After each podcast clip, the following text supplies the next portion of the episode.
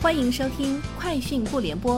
本节目由三十六克高低传媒联合出品。网罗新商业领域全天最热消息，欢迎收听《快讯不联播》。今天是二零二二年六月二十七号。从民航局了解到。六月二十四日至二十六日，民航单日航班量连续三日突破一万班，分别达到一万零六百零九班、一万零八十三班、一万零一百九十八班，总体恢复至疫情前约百分之六十。单日旅客运输量分别达八十九点六万人次、八十三万人次、八十五点一万人次，恢复至疫情前约百分之四十九点四。航空运输市场恢复态势持续向好。市场调查企业 Omdia 公司日前将今年全球市场电视出货量下调至两点零八七九四亿台，较之前预测值减少二百八十四点五万台，较二零二一年出货量少四百七十四点三万台。Omdia 预计今年下半年全球电视出货量为一点一六四二六亿台，市场将小幅回暖。业界认为，受通货膨胀和利率上升等影响，全球家电市场消费心理萎缩，电视产品市场需求减少。三十六氪获悉，去哪儿数据显示，上周末飞赴海南的客流量环比上周末几乎翻番，而全国酒店预订量超过了二零一九年同期。在跨省游开放和暑期游的加持下，全国旅游市场正迎来一个向上的拐点。周末六月二十五至二十六日，飞赴三亚的机票出票量环比上个周末六月十八至十九日增加了百分之九十三，飞赴海口的机票出票量增加了百分之九十二，其中上海至三亚出票量增加近一点五倍。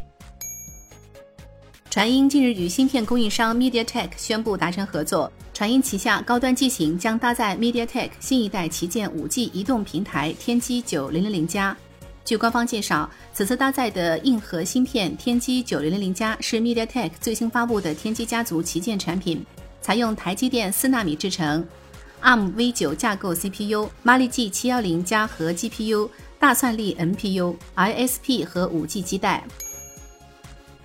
有传言称，苹果已在研发搭载 M2 Pro 芯片的 Mac Mini、十四英寸 MacBook Pro 和十六英寸的 MacBook Pro，也在研发搭载 M2 Ultra 和 M2 Extreme 的 Mac Pro。在推出搭载 M2 芯片的 MacBook Air 和十三英寸 MacBook Pro 之后，后续推出搭载 M2 Pro 芯片的十四英寸 MacBook Pro 和十六英寸 MacBook Pro 也在意料之中。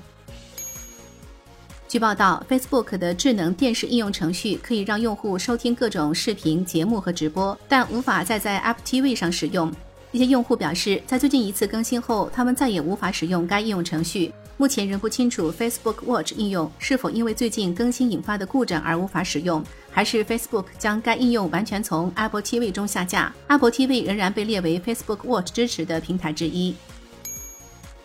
近期，特斯拉、福特汽车、通用汽车、Lucid Group 和 Rivian Automotive 等汽车厂商都提高了某些电动汽车的价格，部分原因是为了抵消锂、镍、钴和其他电池制造材料成本的飙升。汽车研究咨询公司 J.D. Power 的数据显示，五月份美国电动汽车平均价格同比上涨百分之二十二，至约五点四万美元。相比之下，汽油动力汽车的平均价格同比上涨百分之十四，至约四点四四万美元。